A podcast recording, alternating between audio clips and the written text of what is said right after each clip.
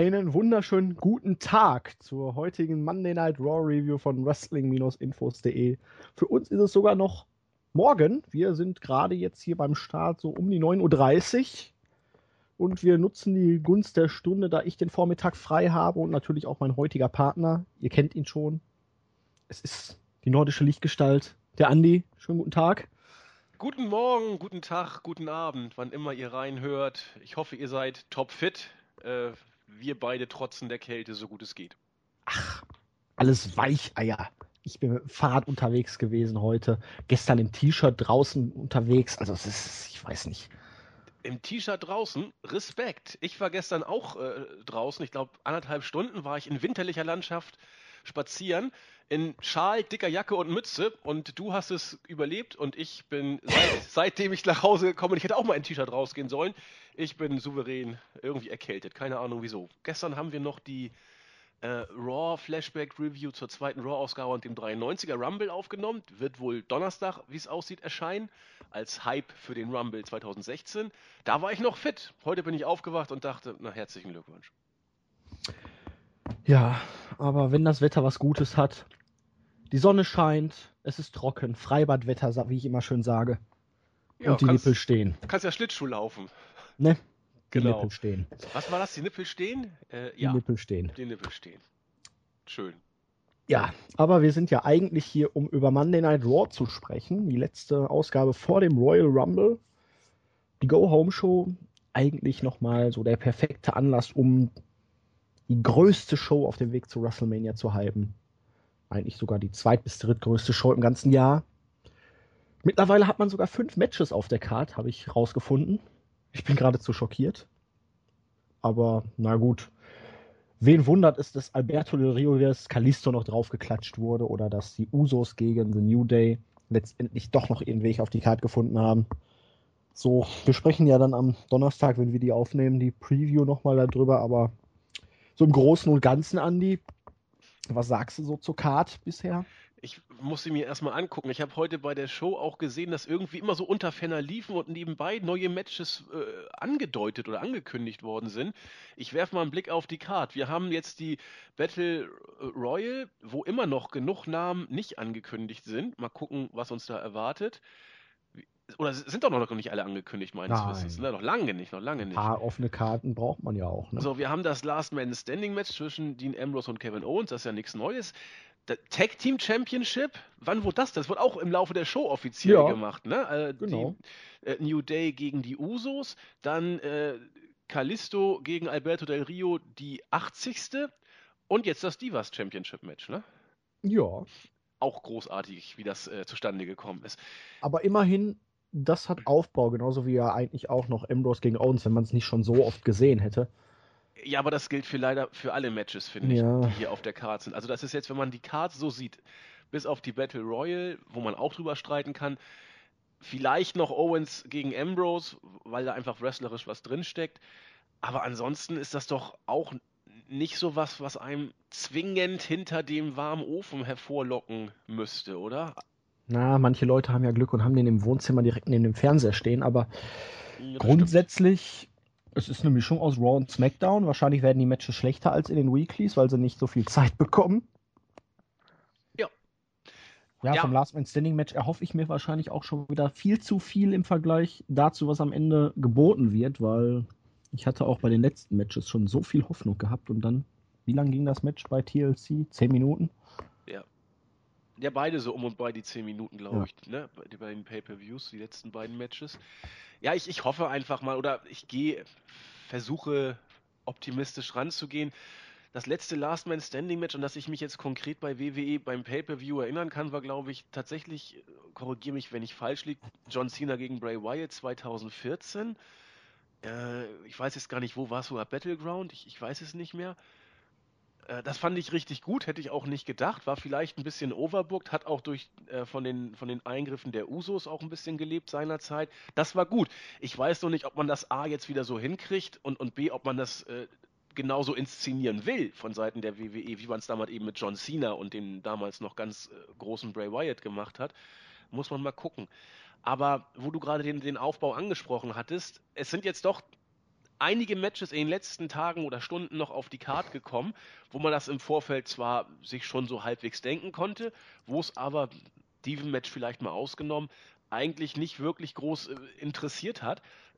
Und wenn man sich da jetzt ganz kurz nochmal den, den äh, Bogen in die Vergangenheit geschlagen, das sprechen wir Dienstag auch bei der Raw Review, Flashback Review an, das war schon ein ganz anderer Schnack, wie früher die, die äh, Events und die Pay-per-Views gehypt und aufgebaut worden, auch langfristig und die Art und Weise, da liegen ja, da liegen ja Welten zwischen mittlerweile. Tragisch. Damit haben wir ja auch den perfekten Bogen zwischen Royal Rumble, Raw und Werbung Genial. für den Podcast am Donnerstag sozusagen geschaffen. Und ja, können wir eigentlich gleich reingehen. Was ich bei dieser Show vermisst habe, ist die angedeutete Vignette für AJ Styles, um den Leuten zu zeigen, hey, dieser Typ ist der und der kommt von daher, falls ihr ihn noch nie gesehen habt. Ja, soll, sollte die diese diesen Montag schon kommen? Ich wusste das jetzt nicht mehr. Naja, wenn du ihn nächste Woche Montag bringen willst. Ja, das stimmt. Muss ja heute dann kommen. Ja, oder doch, äh, Überraschung, es, Surprise, Surprise. Oder es ist ein Work und man bringt ihn tatsächlich als Surprise-Entry beim Rumble. Vielleicht bringst du bei SmackDown die Vignette. Gut, da interessiert es eh keinen, weil die SmackDown-Ratings haben wir ja auch gelernt, von 2,6 oder so wieder auf 2,1 abgestürzt. Also wird da auch der äh, Werbefaktor im überschaubaren Bereich eher bleiben. Aber ich halte es absolut für möglich, dass die WWE es tatsächlich so machen könnte, dass sie bei SmackDown die Vignette bringt. Oder vielleicht gar nicht. Ja, weil Stephanie hat es ja auch schon angedeutet. Vielleicht jemand, den ihr noch gar nicht kennt. Ja. Aber kommen wir gleich dazu. Genug des Vorgeplänkels. Gehen wir rein. Gehen wir rein. Ja, Video für den Jahrestag von Martin Luther King und dann kam Roman Reigns.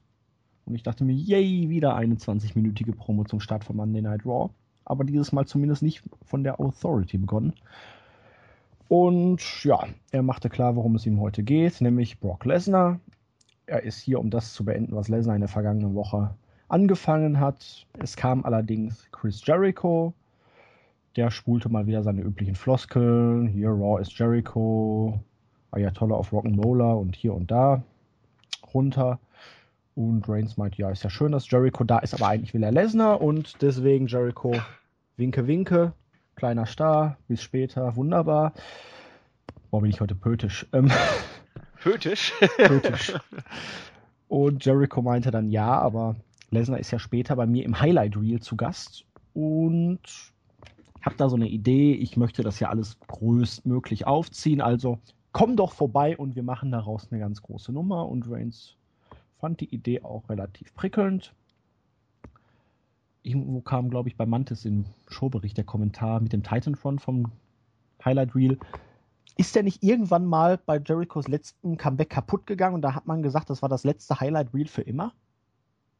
Ich, ich meine fast ja. Könnte Wo ich jetzt mal so drüber nachdenke, ist mir letzte Woche bei dieser Sache mit New Day gar nicht so bewusst gewesen, aber ich meine, das war bei letzten, beim letzten Comeback von Jericho. Ja. Da ist das Ding kaputt gegangen und es hieß auch, das ist das letzte Highlight Reel für immer. Warte mal, das letzte Comeback, das war doch, als er die Fehde, mit wem hatte er sie denn? Mit, mit, mit, nee, nicht mit Rusev, das war doch noch Wyatt? was danach. Was, ja, ja, ja, doch, doch, oder, doch mit Wyatt. Das ja Vielleicht war es auch, ich weiß aber nicht, ob es jetzt das letzte Comeback war, aber auf, bei irgendeinem von den letzten Comebacks von Jericho auf jeden Fall. Da ja. ist das Ding kaputt gegangen und es hieß, es ist das letzte Highlight Reel für immer gewesen. Das müssen wir recherchieren, aber ich, ich meine auch, dass sowas da war, tatsächlich. Es gab auch, ich erinnere, dass, da, dass das Ding kaputt gegangen ist. Ich meine das auch. Entsprechend wäre das natürlich dann mal wieder, erinnert sich ja eh keiner mehr dran. Und zugegeben, uns ist es letzte Woche dann auch nicht aufgefallen, sollte es wirklich so gewesen sein. Da muss man dann schon ein bisschen drüber nachdenken. Ich habe es getan und na gut. Auf jeden Fall kam dann die League of Nations hinzu und Seamus wollte das Wort ergreifen. Es kamen die üblichen You Look Stupid Chants. Seamus hat sich wie gewöhnlich darüber aufgeregt meinte, das Publikum soll die Klappe halten, jetzt würden hier die Erwachsenen reden, kündigte an, dass die League of Nations allesamt im Royal Rumble Match teilnehmen und beklagte sich dann darüber, dass ein Highlight Reel nicht ohne die League of Nations, die, einen der zukünftigen World Heavyweight Champions, ähm, vonstatten gehen kann.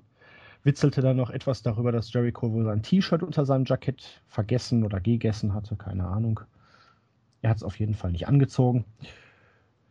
Jericho war dann wieder relativ kindisch und ja, Seamus, du bist weiß und du lügst doof. mit deinem komischen Irokesen und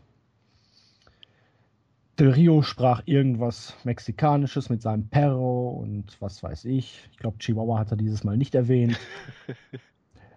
Rusev hat dann irgendwas auf Bulgarisch. Auf Englisch. Nein. Der hat auch was anderes gelabert. Ja, aber nachher hat er auch Englisch zu uns gesprochen. Ja, aber anfangs hat er dann in seinen bulgarischen und bla bla blub. Es war irgendwie ziemlich konfus, es zog so überhaupt nicht und irgendwann fragte Jericho Reigns, hm, wer hat denn den letzten Rumble gewonnen? Und Reigns guckte selten dämlich, hm, ich glaube, das war ich. Freute sich wie ein kleines Honigkuchenpferd. Jericho fragte dann, und wen hast du als letztes eliminiert? eliminiert? Er freute sich wieder wie ein Honigkuchenpferd. Rusev! Dieser Gesichtsausdruck dabei erinnert mich leicht an Baron Corbin. ich, Was? Ich, ich, musste da an eine, ich weiß nicht, ob das noch einige äh, kennen, Spitting Image, das war so aus den frühen, äh, Ende 80er, frühe 90er, diese äh, Politsatire, die lief auch teilweise in Deutschland, wo dann Politiker, Helmut Kohl und Konsorten von irgendwelchen merkwürdigen Puppen dargestellt worden sind, die wie, wie äh, echte Karikaturen aussahen. Und da gab es auch so ein ähnliches Segment, äh, Helmut Kohl mit seiner Hannelore und äh, Kreuzworträtsel Bundeskanzler der Wiedervereinigung mit vier Buchstaben. Und dann machst du Helmut ich und hat genauso gegrinst wie Roman Reigns, als er die richtige Antwort gewusst hat. Hannelore wies ihn darauf hin, ja, ich hat aber, äh, das passt doch gar nicht. Doch, doch, äh, die meinen dich schon. Und dann Helmut, wieso ich? Das sind nur nur drei. Mensch, du bist gemeint. Du, das ist ja perfekt. Ich brauche einen mehr, nicht einen weniger. Und genau so blöd, wie, wie Reigns da geguckt hat, als, als Cole auf die richtigen Antworten gekommen ist, genauso hat Reigns da auch geguckt. Ich musste so lachen. Ich, genauso. Das war ich. Ja, super. Helmut Reigns. Schön. Oh, das wird jetzt aber auch Helmut Reigns, das ist episch. ja, Auf jeden Fall Roman Rusev das gar nicht. Drehte dann am Rad, rannte zum Ring und Jericho als neuer General Manager für fünf Minuten setzte dann ein Match zwischen Roman Reigns und Rusev an und buckte sich selbst in die Rolle des Special Guest Referees. Und weit und breit war niemand zu sehen, der ihn daran hindern wollte.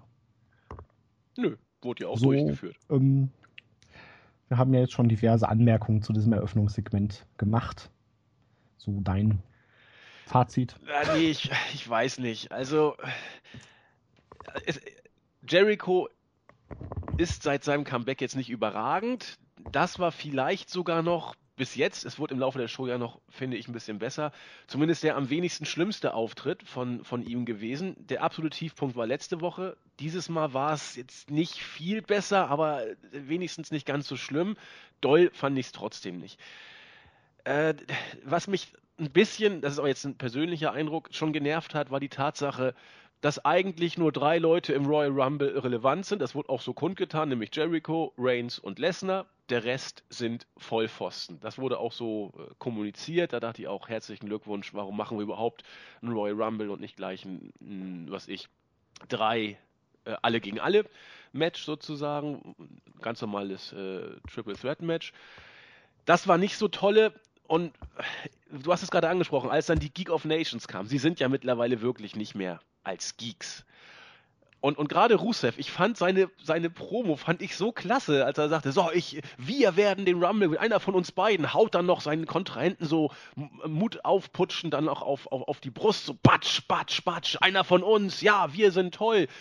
Und Jericho nimmt dem Ganzen sofort den Wind aus den Segeln, als er Reigns anguckt und sagte, du, ich, äh, ich habe ehrlich gesagt kein Wort verstanden von dem, was da gerade gesagt wurde.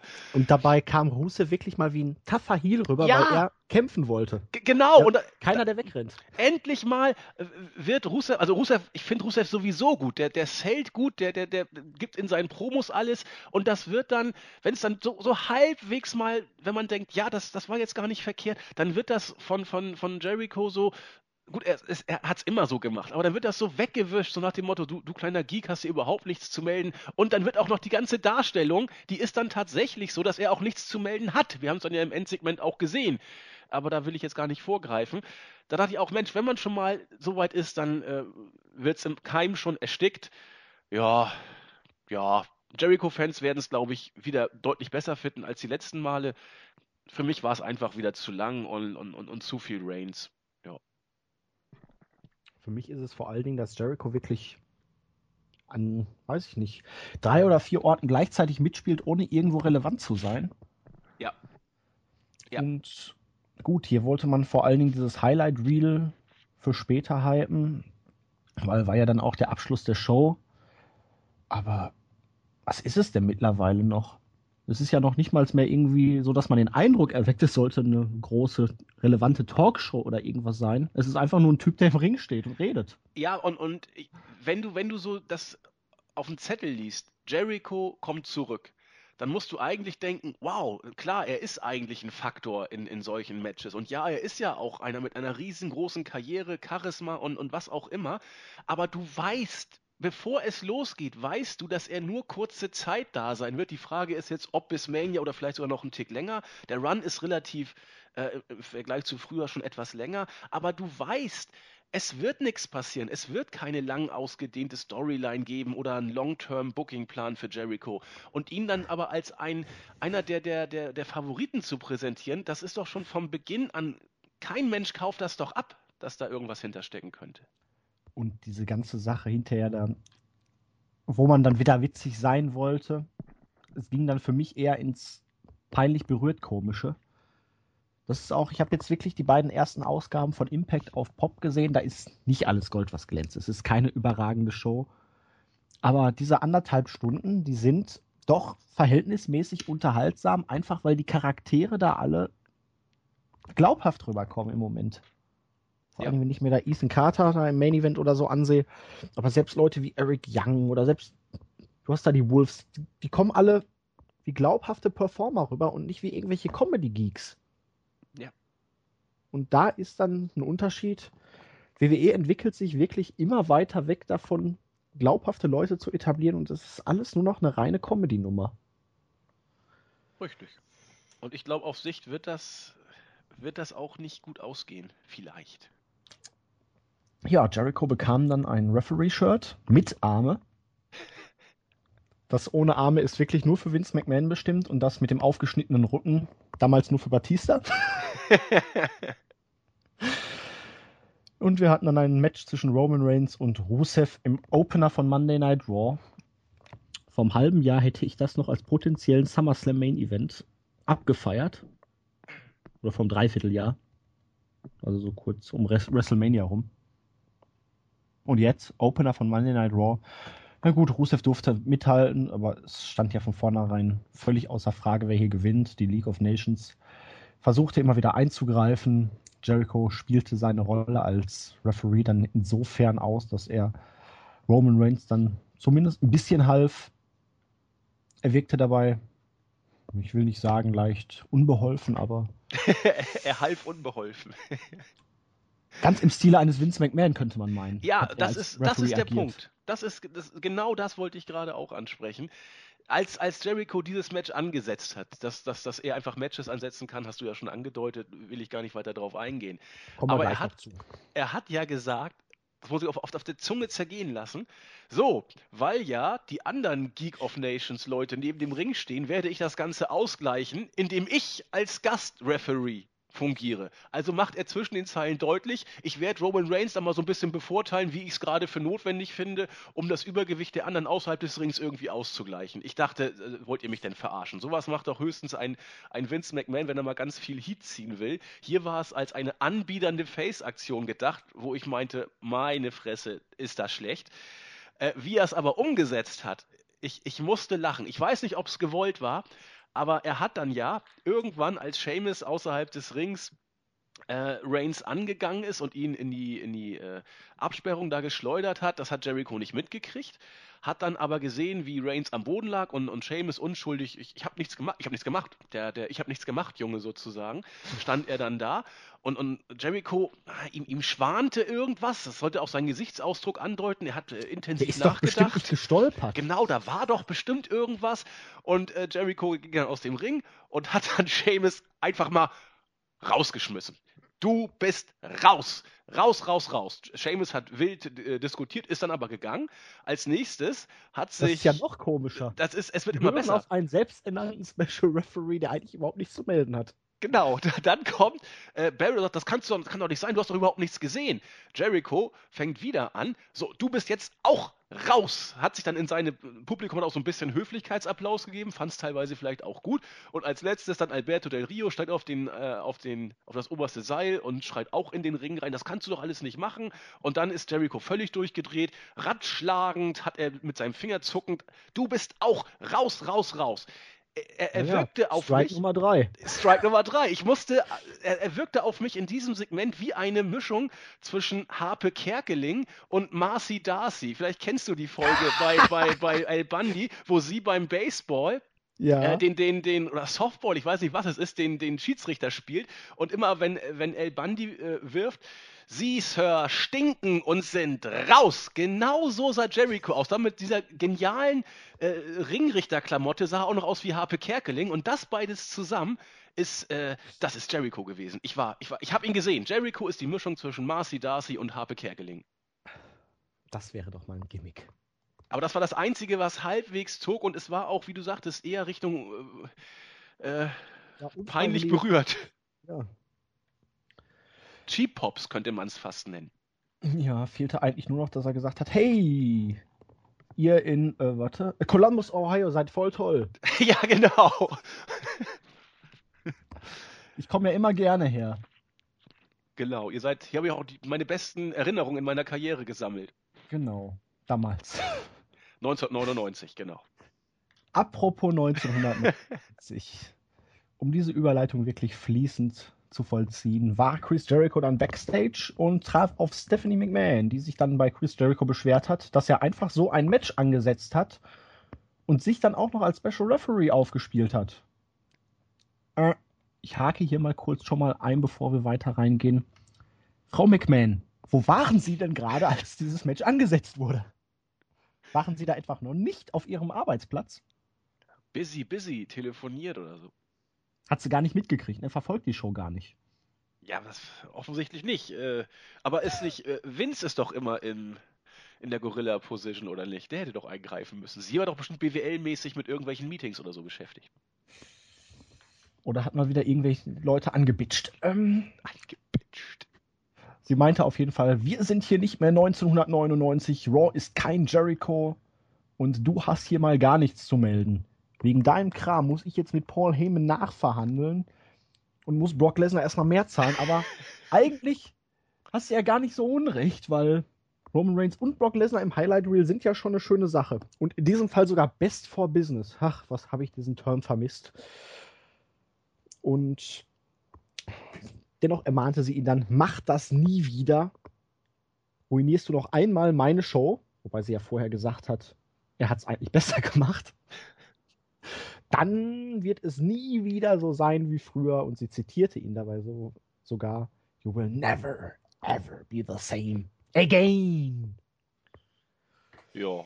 Also dieses Techtelmechtel zwischen den beiden hatte durchaus schon seinen Reiz, aber es machte in diesem Zusammenhang zeitlich gesehen dann schon wieder überhaupt keinen Sinn. Jericho spielte ja dann auch noch an, ach Stephanie, was ist nur aus dir geworden? Früher so ein geiles, frivoles Miststück und heute. Ja, er hat da ja wirklich Adjektive da äh, ja. gebracht. Dirty, filthy, bitchy und solche Geschichten. Das war schon äh, nicht schlecht. Und heute so eine gestresste Büromaus. Ja, also ich, ich weiß nicht, was das Segment sollte. Sollte Jericho cool aussehen? Fand ich nicht wirklich. Äh, sollte. Es, es, war wohl wieder die Authority is watching you, was immer du machst und pass ja, bloß auf. Ja, klar, aber gleichzeitig offenbarte man dann, eigentlich gucken sie nicht zu, weil sonst hätten sie es ja sofort unterbrechen können. Ja. Oder sie wollten eben on-air nicht eingreifen und es wird hinter den Kulissen dann eine drakonische Maßnahme ausgesprochen. Was auch nicht wirklich souverän ist. Hat mir nicht viel gegeben, ich weiß nicht, was nee, das soll. Lückenfüller, Zeit ja, auffüllen. Genau. Völlig absurd wurde es dann beim zweiten Match des Abends. Es sollte ein Singles-Match zwischen Natalia und Brie Bella geben und plötzlich kam Natalia zusammen mit Paige heraus, die ja, wir erinnern uns, im, ich glaube es war im November, es könnte auch Oktober schon gewesen sein, eine Fehde mit Natalia hatte, wo ja Nettie irgendwann mal backstage attackiert wurde. Alle dachten, es wäre Paige. Paige hatte das auch nie so ganz deutlich verneint. Am Ende war es, glaube ich, Team Bad, die danach dann auch irgendwie mal deutlich unbedeutender wurden. Auf jeden Fall war Nettie dann verletzt, ging aus den Shows raus. Die Sache mit Paige wurde nie wirklich abgehandelt. Es war immer diese Rivalität noch offen in der Luft. Und wie gesagt, jetzt kamen sie dann raus. Und ja, Brie Bella dominierte eine Minute lang, dann stellte sich Natalia tot und setzte aus dem Nichts den Sharpshooter an, gewann das Ding relativ zeitig. Und Brie Bella war außer sich vor Wut, dass sie das Match verloren hat. Natalia ist jetzt wohl wieder auf die dunkle Seite der bitchigen Diven gewechselt. Und im Backstage-Fallout waren die beiden dann, also Nettie und Paige, dann sogar noch zu Gast. Und was sagten sie? Ja, wir haben eine relativ belebte Vergangenheit gehabt, aber das lassen wir jetzt alles hinter uns. Jetzt gehen wir erstmal feiern, weil es ist ja alles nur zur Werbung vom Season Start von Total Divas. Ich glaube, es ist die fünfte Staffel mittlerweile. Ähm, ja. ja. Alles, die ganze Sache wird mal wieder die Vergangenheit völlig ad absurdum geführt, weil wir müssen ja irgendwas mit Total Divas wieder bewerben auf I, auch wenn das überhaupt nicht in das aktuelle Storyline-Gebilde passt. Aber da sind sie beste Freundinnen, also dann wird das jetzt hier auch schon so passend sein. Und da Paige ja irgendwie bei Total Divas was gegen Alicia Fox hat, wie ich das so bei am Rande mitgekriegt habe, ähm, passte das dann hier wohl ganz gut. Kann Fuck sein. you, WWE. Ja, kann sein. Also es interessiert mich nicht die Bohne, muss ich sagen. Das Einzige, was hier hängen geblieben ist, äh, der, beim Entrance von Paige, große Reaktion für sie. Ich, ich, ich verstehe nicht, warum man aus ihr tatsächlich nicht, nicht mehr macht.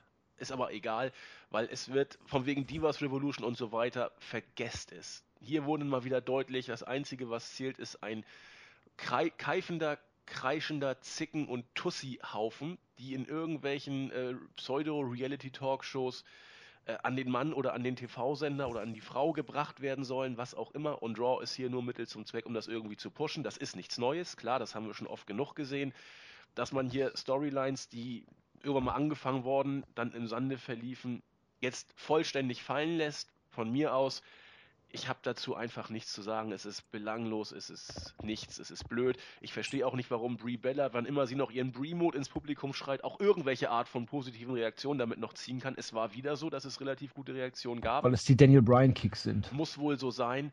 Aber what the fuck, wer soll hier Face, wer soll hier Heel sein und wenn es auch noch irgendeinen interessiert, gerne, äh, mich nicht. Ich gucke auch kein Total Divas, ich kann dazu und will auch dazu nichts sagen. Also zuletzt war Nettie Face. Jetzt ist sie wohl hier Heal gewesen, wobei die Bellas ja immer praktisch je nach Gegner ihre Stimmungslage oder Gesinnung wechseln. Ja. Und es ist ja auch wieder was Unterschiedliches, ob man jetzt eine Fehde zwischen Natalia und Paige wieder noch fallen lässt, was schon scheiße ist, aber sie dann praktisch diese Rivalität zu ignorieren und sie dann wieder als beste Freundin hinzustellen. Das ist ja nochmal was ganz anderes, aber. Ja, das wird, ich, ich bleib dabei, das, das könnte auf Sicht wirklich ein Problem der WWF werden, weil WWE. Äh, ich bin noch im Flashback-Rausch, im WWE in der Tat werden, denn äh, ist auch blöd, weil durch die ganzen äh, Retro-Reviews fühle ich mich immer so ein bisschen erinnert, wie ich als äh, kleiner Junge damals mit umgegangen bin.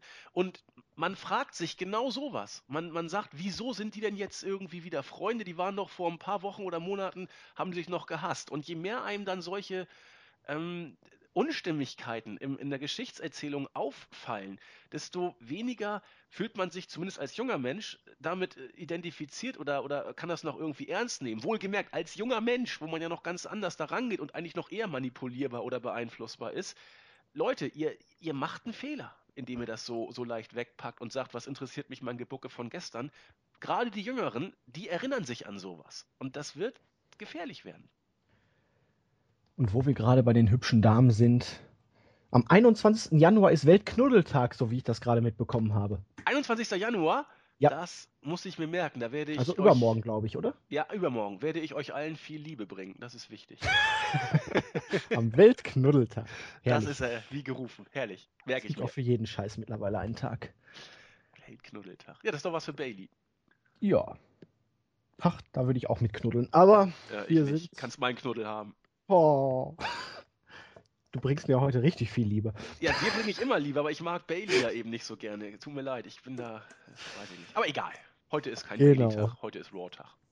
Ja, schade aber auch. Ähm, wir sind im dritten Match des Tages und apropos Flashback, ich fühle mich ein paar Wochen zurückversetzt, denn wir hatten die Wyatt Family gegen die Dudleys mit Anhang Der Anhang war dieses Mal Ryback. Und ja, Wyatt, Harper und Rowan waren es dieses Mal, die aktiv im Ring standen. Strowman guckte komisch rein. Ja, mehr hat er echt nicht gemacht.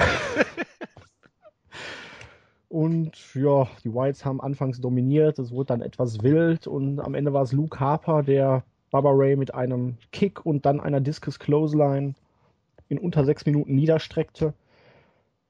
Ja, die Fehde war ja eigentlich nach drei Siegen der Whites durch. Dann hatte man ja in der vergangenen Woche aus dem Nichts dieses Tables-Match für SmackDown, das erste Tables-Match seit, ich glaube, vier Jahren bei SmackDown aus dem Helme gezogen. Und ja, Freunde der Sonne, die ganze Sache wurde jetzt nochmal aufgewärmt. Jetzt haben die Wyatts wieder gewonnen. Wen würde es überraschen, wenn es in der kommenden Woche erneut zu einem Aufeinandertreffen dieser beiden Teams kommen würde? Hm, mich nicht.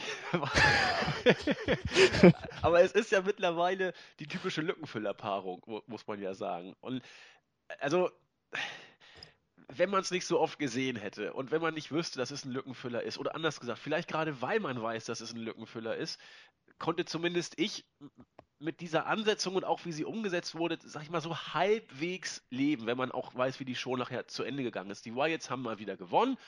Das ist ja auch gut. Das Match war nicht mal so schlecht geworkt, fand ich. Also 3D sollte angekündigt werden. Und, halt auch relativ kurz und knackig. Ja, genau. Das, das, sechs Minuten. Ich, ich habe da wirklich gar nicht viel zu meckern, was, was, was, diese Match an, was das Match angeht. Über die Ansetzung kann man streiten und die Art und Weise des Bookings äh, im Vorfeld und in der Vergangenheit. Aber das war kurz und knackig, gut umgesetzt. Hat mir so als Match echt nicht schlecht gefallen für ein Weekly-Match. Und dass, dass die Dudleys verlieren, ist völlig in Ordnung. Dass Ryback verliert, ist, ist großartig. Aber äh, das Blöde ist so, dass die Wyatts mittlerweile auf einem Status sind. Mal gewinnen sie, mal verlieren sie. Jetzt sollen sie nachher im Endsegment wieder bärenstark dargestellt werden. Es ist einfach zu, zu viel Blatt im Wind Booking oder Feder im Wind Booking. Mal hoch, mal runter. Ja, inkonsequent. Das ist, auch das sehen junge Leute. Das, das, du, du kannst die Wyatts irgendwann nicht mehr als die bösen, alles dominierenden Heels ernst nehmen, weil du sie dafür schon zu oft verjobbt hast. Als Aufstiegskanonenfutter für Roman Reigns oder als im Vorbeigehen Geplätte der Brothers of Destructions bei der Survivor Series. Das ist. Ich würde ah. sich sogar mal Vince Russo loben. Glaubst du das? Ja, erzähl, wieso? Weil Vince Russo letzte Woche mal wieder einiges erzählt hat und darunter auch, was WWE mal wieder falsch macht. Und hier hat er halt wirklich Sachen angesprochen, die sogar logisch sind, weil zum Beispiel Ambrose wurde letzte Woche von Kevin Owens attackiert, kündigte dann ja direkt backstage an, dass er Owens heute noch richtig eins auf den Deckel geben wird. Dann war Owens am Ende im Main Event, workte über 10 Minuten gegen Roman Reigns und Dean Ambrose wurde nie wieder gesehen. Warum hat Dean Ambrose also Kevin Owens hinterher nicht attackiert? Macht ja gar keinen Sinn. Jo. Und auch diese Sache mit den Wyatts. Wie sollen die vier bedrohlich wirken, wenn sie zum Beispiel, ich glaube, es war letzte oder vorletzte Woche, alle aus dem Ring verschwinden und wegrennen, nur weil ein Kerl in Form von Ryback auf einmal in den Ring rennt. Das ja. sind vier komische, creepy Bastarde, die eigentlich bedrohlich wirken sollen. Dann rennt ein Ryback in den Ring und alle rennen weg. Das macht halt keinen Sinn. Und da ist wieder dieses inkonsequente Booking. Diese Woche waren sie bärenstark. Letzte Woche, meh. Ja, das, das ist eigentlich fast noch das perfekte, das ist das beste Beispiel äh, gegen die Social Outcasts und Ryback. In der Tat. Äh, da kann ich jetzt auch sagen, gut, von den Brothers of Destruction kann man mal geschlagen werden bei der Survivor Series. Gegen Roman Reigns kann man auch mal eine Fehde verlieren. Aber das, das geht ja auch nicht darum, unbedingt das Ganze zu verlieren, richtig. aber dann wegzurennen. Ja, als vier Mann gegen einen komischen. Richtig das ist eigentlich das Hauptargument, äh, was, was das, was ich gerade ausführte, stützt das ist vollkommen widersprüchlich, genau. Ähm, dann wurde es traurig. Ja. Big Show kam zum Ring, machte sich über Leute lustig, die immer noch glauben, dass er die Nummer 1 im Rumble sein wird, also Heal Mode. Social Outcast kam zum Ring, Leute hielten eine Promo, ich glaube bis auf Bo Dallas, der durfte nur ähm, enthusiastisch gucken.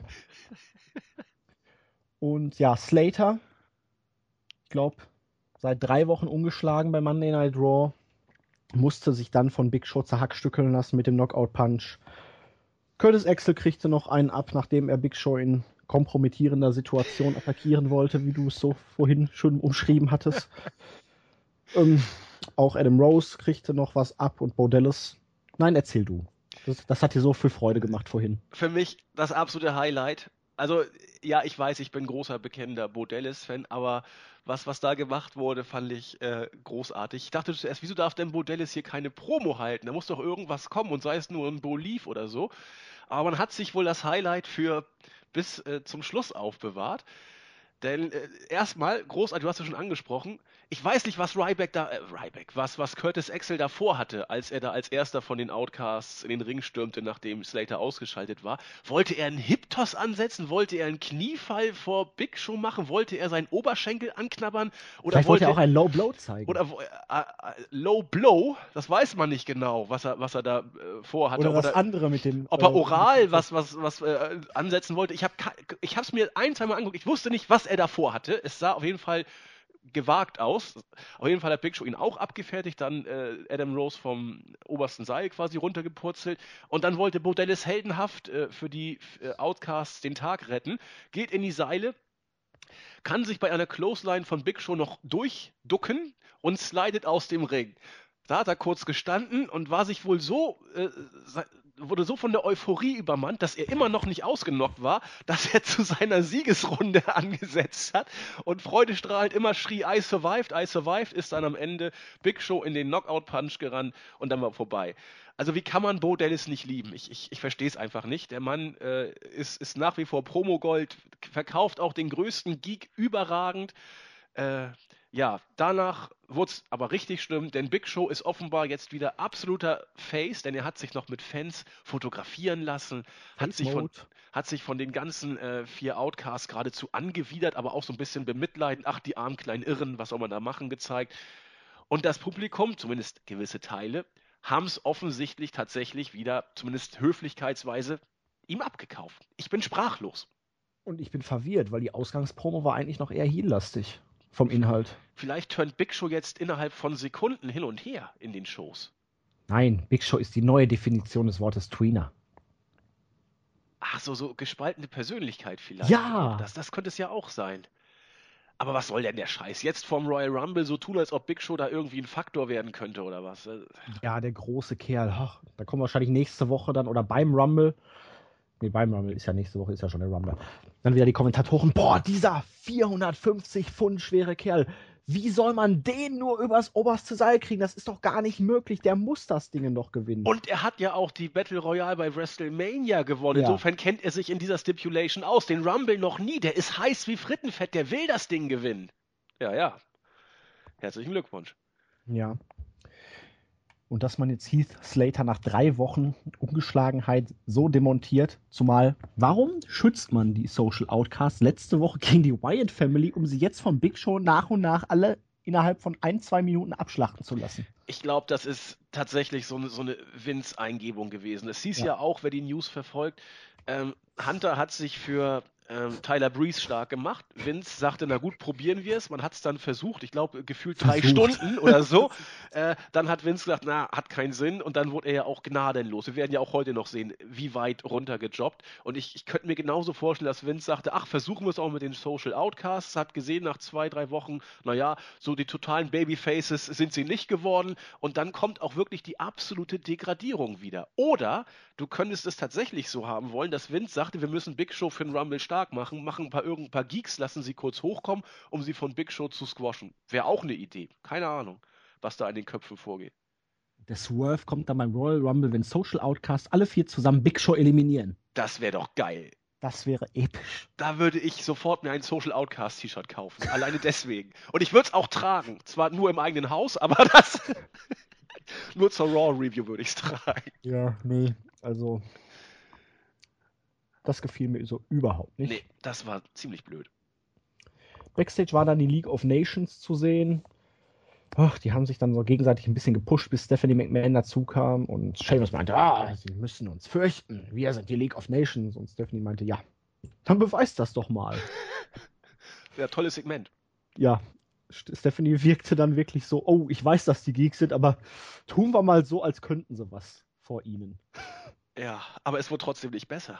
Nein, aber wirklich überzeugt ähm, ist anders dann von ihren eigentlicher, naja, Schergen.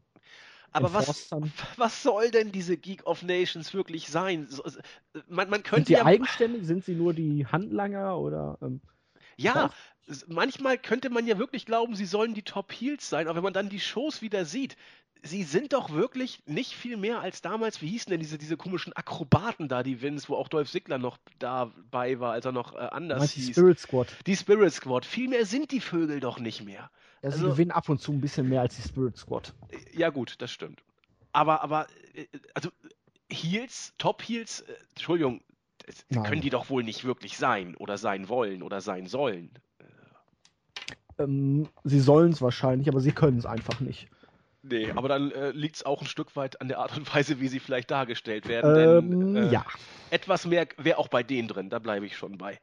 Ja, zumindest teilweise. Also ja. Seamus, ich weiß nicht, anfangs fand ich ihn ja wirklich, damals als er debütiert ist, noch relativ gut als harten irischen Kämpfer, aber irgendwie hat sich das unfassbar abgenutzt. Er hat überhaupt keine Weiterentwicklung gezeigt und.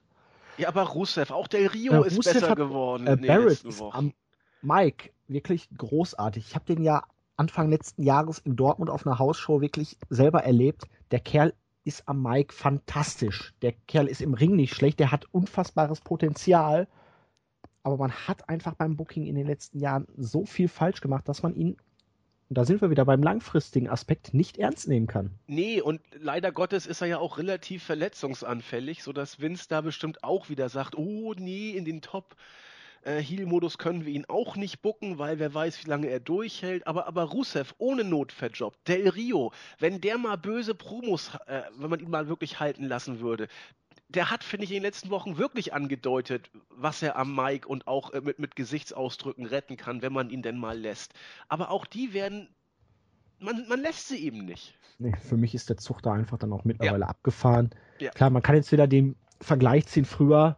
Triple H, The Rock oder Austin, die hatten auch alle teilweise Banane-Gimmicks am Anfang ihrer Karriere und es sind trotzdem große Leute daraus geworden, aber. Del Rio ist 38, also. Äh... Ja, jetzt so allgemein gesprochen.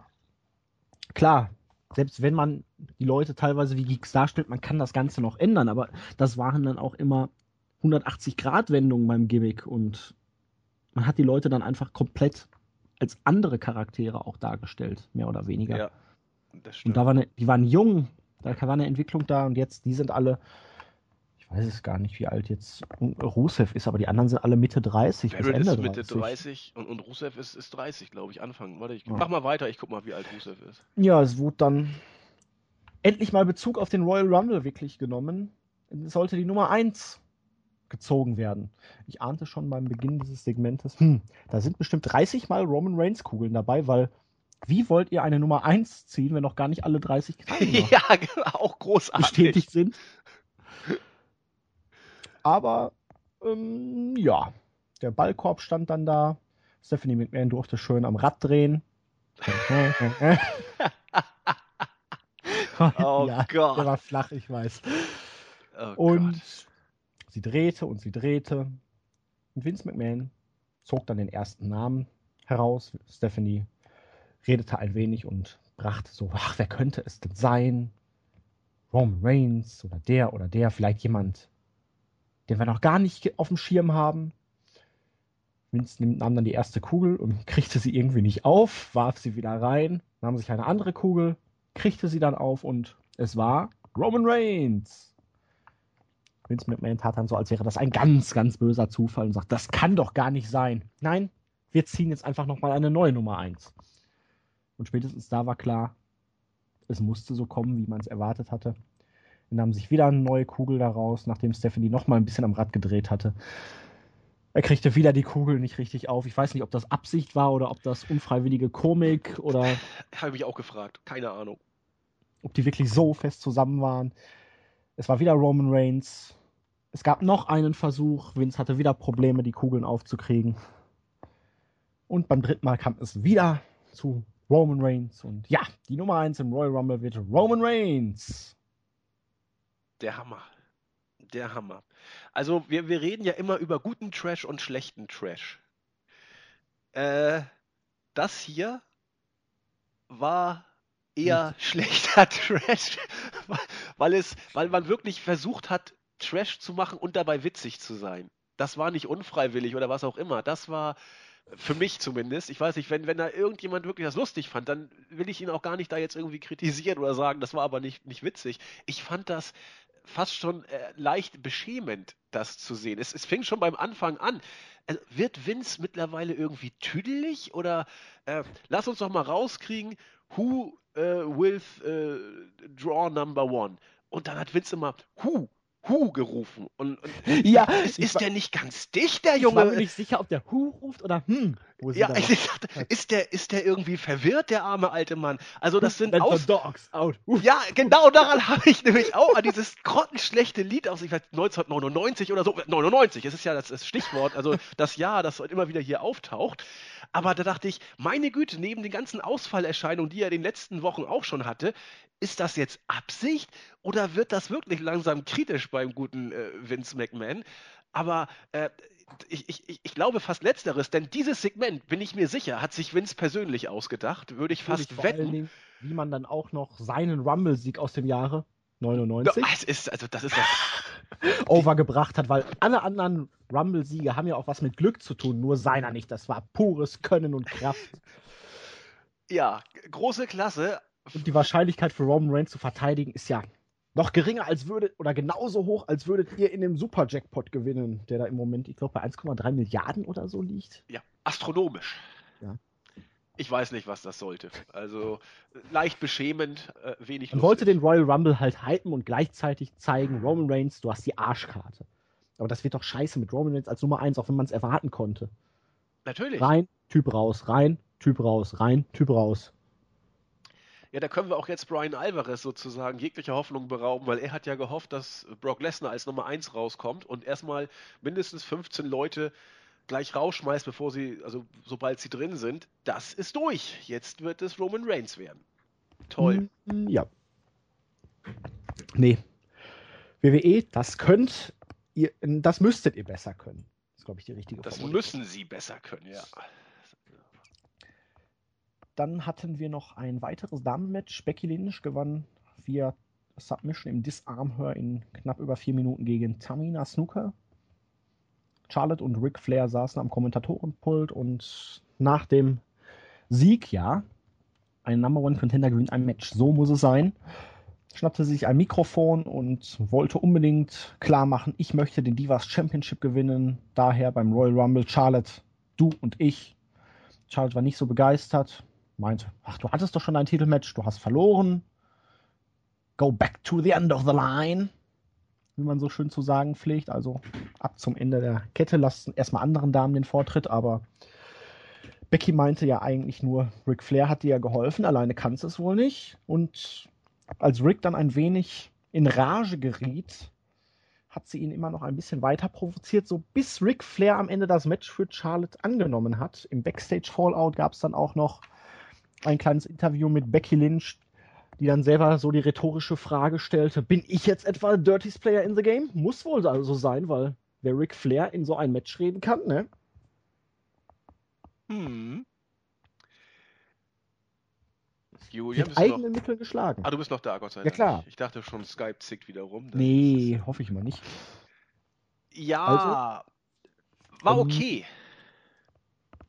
Da ist zumindest Inhalt hinter, man hat eine gewisse Basis für diese Fehde und man bindet die Gimmicks der beiden ein. Also wir sind hier zwei, also erstmal, das, das, das kann man genauso bucken, denke ich mal. Es ist vielleicht ein bisschen, bisschen einfach äh, mit dieser pseudopsychologischen Kriegsführung. Aber äh, besser einfach und gut ja. als kompliziert und schlecht. Denke ich auch. Also ich, ich, ich wünsche es mir zwar immer noch ein bisschen besser, aber es ist, es ist absolut in Ordnung, das, das so zu machen. Zwei Sachen sind mir hier auf jeden Fall äh, nochmal rückwirkend im Auge ge- oder im Gedächtnis geblieben. Ich weiß nicht, ob von euch müsste eigentlich, der Film ist zwar aus dem Jahr 1990, aber eigentlich gehört er zum Nicht Pflichtprogramm. 99? Nee, 1990, nicht 99, aber da, da gab es, glaube ich, einen Nachfolgefilm von dem Film, auf den ich anspiele. Werner der Film. Ähm, der allererste, wo Realszenen sich mit Zeichentrickszenen abspielen. Ja, das fand ich nicht so gut, die Realszenen damals. Nein, die sind scheiße, aber die Zeichentrickszenen Ja. sind sehr, sehr gut Episch. teilweise. Zum einen äh, relativ in der Mitte des Films, wo äh, äh, Meister Röhrig und Eckhart und Werner äh, ein, ein, eine Heizung reparieren sollen und das funktioniert nicht. Meister Röhrig verursacht einen Wasserrohrbruch in, in der Wohnung. Oh, ist das episch. Man muss dann schnell den Schlüssel holen. Werner wird losgeschickt, den Schlüssel zu holen. Er befindet sich bei Nachbar Biernot. Und Werner klingelt bei Biernot und Biernot macht die Tür auf und guckt, was los. Genauso hat Ric Flair geguckt, als Becky Lynch ihn ansprach. Hier, Ric Flair, äh, Titelmatch. Hä? Was los? Wie Biernot. Großartig, musste ich sofort dran denken. Und das Zweite, äh, offenbar hat Ric Flair die, die Vertretungsmacht für Charlotte, denn er hat ja dem Titelmatch dann irgendwie zugestimmt, sich selbst in Ekstase gewut und wo, wo wir vorhin schon von, von alten Männern mit Ausfallerscheinungen sprachen, Becky Lynch hat genau, äh, Becky Lynch, Charlotte hat so geguckt, als ob ihr Vater wieder aus dem Altersheim ausgebrochen ist und irgendeinen Unfug angestellt hat. Das war wohl so, so gar nicht in ihrem Sinne. Und sie ist hinter ihm her so, komm, äh, Opa, wir gehen jetzt wieder ins Altersheim, das hat doch alles mit dir keinen Sinn. Das waren so die beiden Sachen, die in Erinnerung blieben. Ric Flair und Vince McMahon, Gott, oh Gott, was passiert da bloß gerade?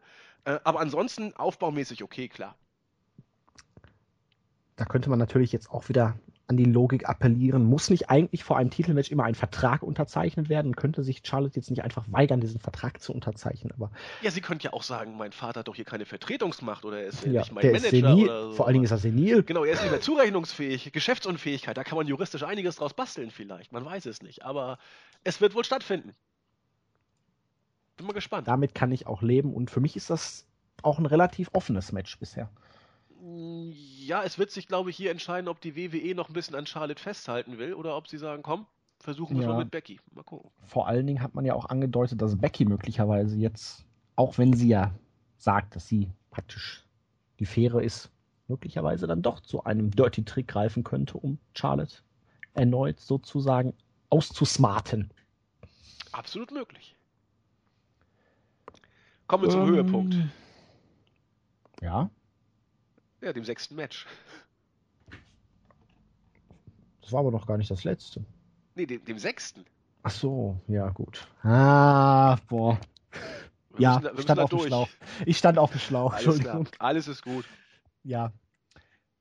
Das sechste Match, Tag Team Match. Die League of Nations in Form von Sheamus und Alberto Del Rio gegen Dean Ambrose und Kalisto, wo ich mich gerade gefragt habe, was hat Dean Ambrose denn jetzt schon wieder damit zu tun? Aber der hat ja auch mit Sheamus letzte Woche was gehabt. Oh, tut mir leid, ich stand auf dem Schlauch. Ich habe das Match äh, mit einem anderen verwechselt. Mein Fehler. Ich, ich entschuldige mich. Aber das ist natürlich jetzt auch dran. Du hast recht, das sechste Match. Pardon. Ich dachte, Ach so. ich wollte ich wollt schon auf die Geek-Parade danach. Äh, Ach so. Pardon, ich war. Und ich dachte, du spielst es jetzt auf das 6 an. Nein, nein, das war nicht gewollt. Keine Angst. Wir, wir verstehen uns gerade. heute. Äh, äh, es es hapert in der. Feinabstimmung bei Ja. Auf jeden Fall gewannen die League of Nations. Am Ende wollte Kalisto den Salida del Sol zeigen, aber Sheamus konnte auskontern. Bro-Kick Ende. Kevin Owens war am Kommentatorenpult, stellte die Kommentatoren mal wieder in den Schatten. Und am Ende sahen wir noch Kevin Owens auf der Stage, wie er böse in Richtung Ring guckte, obwohl Dean Ambrose eigentlich am Kommentatorenpult dahinter lag. ja, genau. Das, war das jetzt irgendwie von wegen hier League of Nations? Ähm, ich, Ich mag es- nicht oder ihr werdet nicht. vielleicht meine besten Freunde? Ich, Ich, hoffe ich beides es nicht. Keine Ahnung. Match war okay, war mal relativ neu. Hatten wir so in dieser Konstellation noch nicht. Ich war auch irgendwie froh, dass wir nicht Alberto Del Rio gegen Kalisto in einem Singles-Match gesehen haben, um ehrlich zu Ja, sein. Gott sei Dank, ja. Aber das haben wir ja beim Royal Rumble dann. Nee, war okay. Ja, okay ist, glaube ich, tatsächlich das richtige Adjektiv. Also ich hab, bin immer noch kein Freund davon, Titelmatches im Vorfeld in, in der Art und Weise zu hypen, dass man die Contender in diversen Konstellationen gegeneinander stellt. Das fand ich bei den Tag-Team-Titeln schon scheiße und ich finde es auch jetzt nicht wirklich gut. Hier haben wir ja tatsächlich die Konstellation, dass Alberto Del Rio gegen, äh, gegen Kalisto antritt und gut, Ambrose hat jetzt nichts mit Sheamus zu tun, aber Ambrose musste gegen Kevin Owens, der im Kommentatorenpult saß, ran. Insofern okay. Wenn man Sheamus als, als Top-Heel darstellt, war das Booking sogar richtig konsequent, weil Sheamus hat nachher abgestaubt als der böse Heel, der er ist und, und damit nach dem Bro-Kick den Pin eingefahren. Warum man jetzt Ambrose mit Kalisto in ein Tag-Team packt, um so das Match zu hypen, ist wohl der einzige Grund. Sonst haben die wenig miteinander zu tun. Match war auch okay. Kann man, kann man schon so, kann man schon so machen, denke ich auch. Ja, und Ambrose und Sheamus sind ja auch nicht ganz fremd miteinander. Es gab ja vor einigen Wochen noch dieses Steel Cage Match. Jetzt letzte Woche hatten sie wieder was miteinander zu tun im Opener. Ja, stimmt schon. Das, also die haben schon so eine beiläufige Rivalität. Und es war auch hier ganz okay, dass Sheamus den Pin gegen Kalisto geholt hat und nicht Del Rio. Ja. Weil sonst hätte man da wieder so eine Entscheidung auf das Titelmatch vorgegriffen. Kann man so machen. Jo. Grotesker wurde es dann bei der Trauerrede für Xavier Woods Posaune. Andy, möchtest du dazu irgendwie großartige Worte verlieren? Weil das war für mich dann schon wieder so ein Punkt, wo ich mir dachte, nein, weil er möchte jetzt auch keine neue mehr, weil Francesca war sein Ein und Alles und. Also, das Segment an sich, New Day, werden eben noch ein bisschen grotesker. Der, der Höhepunkt scheint überschritten zu sein. Ich mag, mag sie immer noch, ich mag das Gimmick, ich mag das alles. Äh, es ist ein bisschen überzogen zurzeit, muss jeder für sich selbst finden. Ich möchte hier nur anmerken, wenn drei farbige Menschen am Martin Luther King's Day eine Gedächtnisfeier für eine Posaune abhalten, denkt euch euren Teil dazu selbst. Das ist typisch WWE, ne? Eben. Das, das möchte ich auch nicht kommentieren. Das ist, das, ich will da auch jetzt nichts unterstellen, aber es ist einfach ein Fakt, dass am Martin Luther King's Day drei farbige Wrestler in der WWE eine Gedenkminute für eine Posaune abhalten. Punkt. Ich denke auch genau das war auch die Intention, die dahinter steckte, auch wenn man es natürlich niemals zugeben würde. Unbewusst war man sich dessen vollkommen bewusst. Klar, es wurde ja auch angekündigt vorher ja. noch vor der Show. Ne? Und also das Gimmick ist ja das eine. Sie sind überzogen, sie sind albern, sie sind Einhörner. Das ist alles okay. Auch wenn es langsam nervig wird, auch bei mir zumindest. Weil es wird doch zu lächerlich. Ja. Aber das ist eine Sache, die kann man noch irgendwie akzeptieren. Aber dass sie dann eine Trauerfeier für eine Posaune abhalten. Jetzt mal ernsthaft. Da ist für mich dann wirklich die Grenze überschritten. es gibt, also man kann mir viel zumuten, aber das hier ist dann wirklich wohl die Grenze, wo ich sage, nee Leute, jetzt sind die für mich durch. Ja. Weil das hat dann nichts mehr mit überzogenem äh, Gimmick zu tun, dass sie einfach nur so rauskommen und albern sind, weil sie Aufmerksamkeit wollen, weil sie Spaß an der Sache haben oder irgendwie so. Eine aufgezeichnete Trauerfeier für eine Posaune. Leute, das ist, als hätte Mark Henry Sex mit einer Hand. Das, das wissen wir ja nicht. Wie war das nochmal damals? Wer hatte nochmal Sex mit der Hand? Ach nee, die, Hand war das Baby von Mark Henry und May Young, so war das. Ach du Scheiße. Ja, das ist äh, damals gewesen. Sex mit der Hand, also das weiß ich nicht. Das müssen wir jetzt nicht weiter ausführen. Sexual Chocolate, aber ich hoffe, es war keine weiße Hand. Boah, wer drauf Nein, steht. Ähm, nenein, also das ist das natürlich. Das war aber so, ne? Mark Henry und May Young und die Hand kam raus, oder? Ich, ich, ich, ich weiß es ehrlich gesagt ja, nicht mehr, doch. aber äh, irgend sowas in der Art war da äh, leider Gottes in der Tat. Also New Day sind überzeichnet, das geht jetzt auch wirklich in, in, in groteske Züge, die, die man entweder noch äh, jetzt erst recht lustig finden kann oder wo man sagt, so jetzt hört es bei mir auf. Mich nervt einfach dieser Hintergrund des, des Martin Luther King Days. Das, das geht mir tierisch auf den Sack, was da für eine unterschwellige Message vielleicht mitgegeben wird. Äh, mehr fällt einem dazu nicht ein, als, als, als Farbiger bei Martin Luther King Day eine gestorbene Posaune zu betrauern. Äh, das nervt mich und das andere ist, äh, ist Geschmackssache, sag ich mal. Das muss jeder für sich entscheiden. Ich kenne viele, die es total lustig finden werden. Ich fand es jetzt auch nicht doll. Äh, New Day wird es weder schaden noch sie groß overbringen. Na gut, eher wird es ihnen wohl schaden, glaube ich. Ähm, ich hatte, ja, es war wirklich, die Hand ist May Youngs äh, Sohn, wenn man so möchte. Der Sohn auch von Mark Henry. Ähm, ich möchte mal von ProWrestlingWikia.com eine grobe Übersetzung des Artikels zu Mei Youngs Son liefern. Also Mei Youngs Sohn ist der Sohn von Mei Young. Er ist eine kaukasische Hand. Sie hat ihn im Jahr 2000 geboren. Mei Young war 1923 geboren, also war sie 77, als sie ihn bekam. Damals war sie die Freundin von Mark Henry, der da damals 29 war. Storyline Und oder ernsthaft jetzt? Storyline. Ach Gott sei Dank. Okay. Ja. Also ist die Hand auch Mark Henrys Sohn. Und er wurde, he debuted völlig erwachsen mit zwölf Jahren bei Raw 1000 im Jahre 2012 und hat seine Mutter mitgebracht. Es ist auch ein Foto da, wo die Hand mit Mei Young, also ein Typ in einem Handkostüm mit Mei Young bei Raw 1000, ich kann mich gar nicht mehr dran erinnern, aber zu sehen war. Ja. Gruselig. Über die Toten nur Gutes. Äh, ja, hier schicke ich dir mal ein Bild. Ja, ich bin mal gespannt. Vielleicht können wir den Link Und- dann auch noch unter, die, unter den Podcast schicken für alle Interessierten. Ich, ich Du guckst mal. dir das Bild an. Wir hatten nämlich dann ein Video, die typischen Zahlenspielereien zum Royal Rumble. Wer hat am häufigsten mit der Nummer gewonnen? Weil Wer war der fetteste? Wer war der leichteste? Wer hat am häufigsten gewonnen? Wer war am schnellsten draußen? Und bliblablub. Für den Rumble wurden dann halt beiläufig das US-Title und das Tag-Team-Title-Match bestätigt. Und um das Tag-Team-Title-Match dann noch gebührend aufzubauen, hatten wir ein Singles-Match zwischen Biggie und Jay Uso.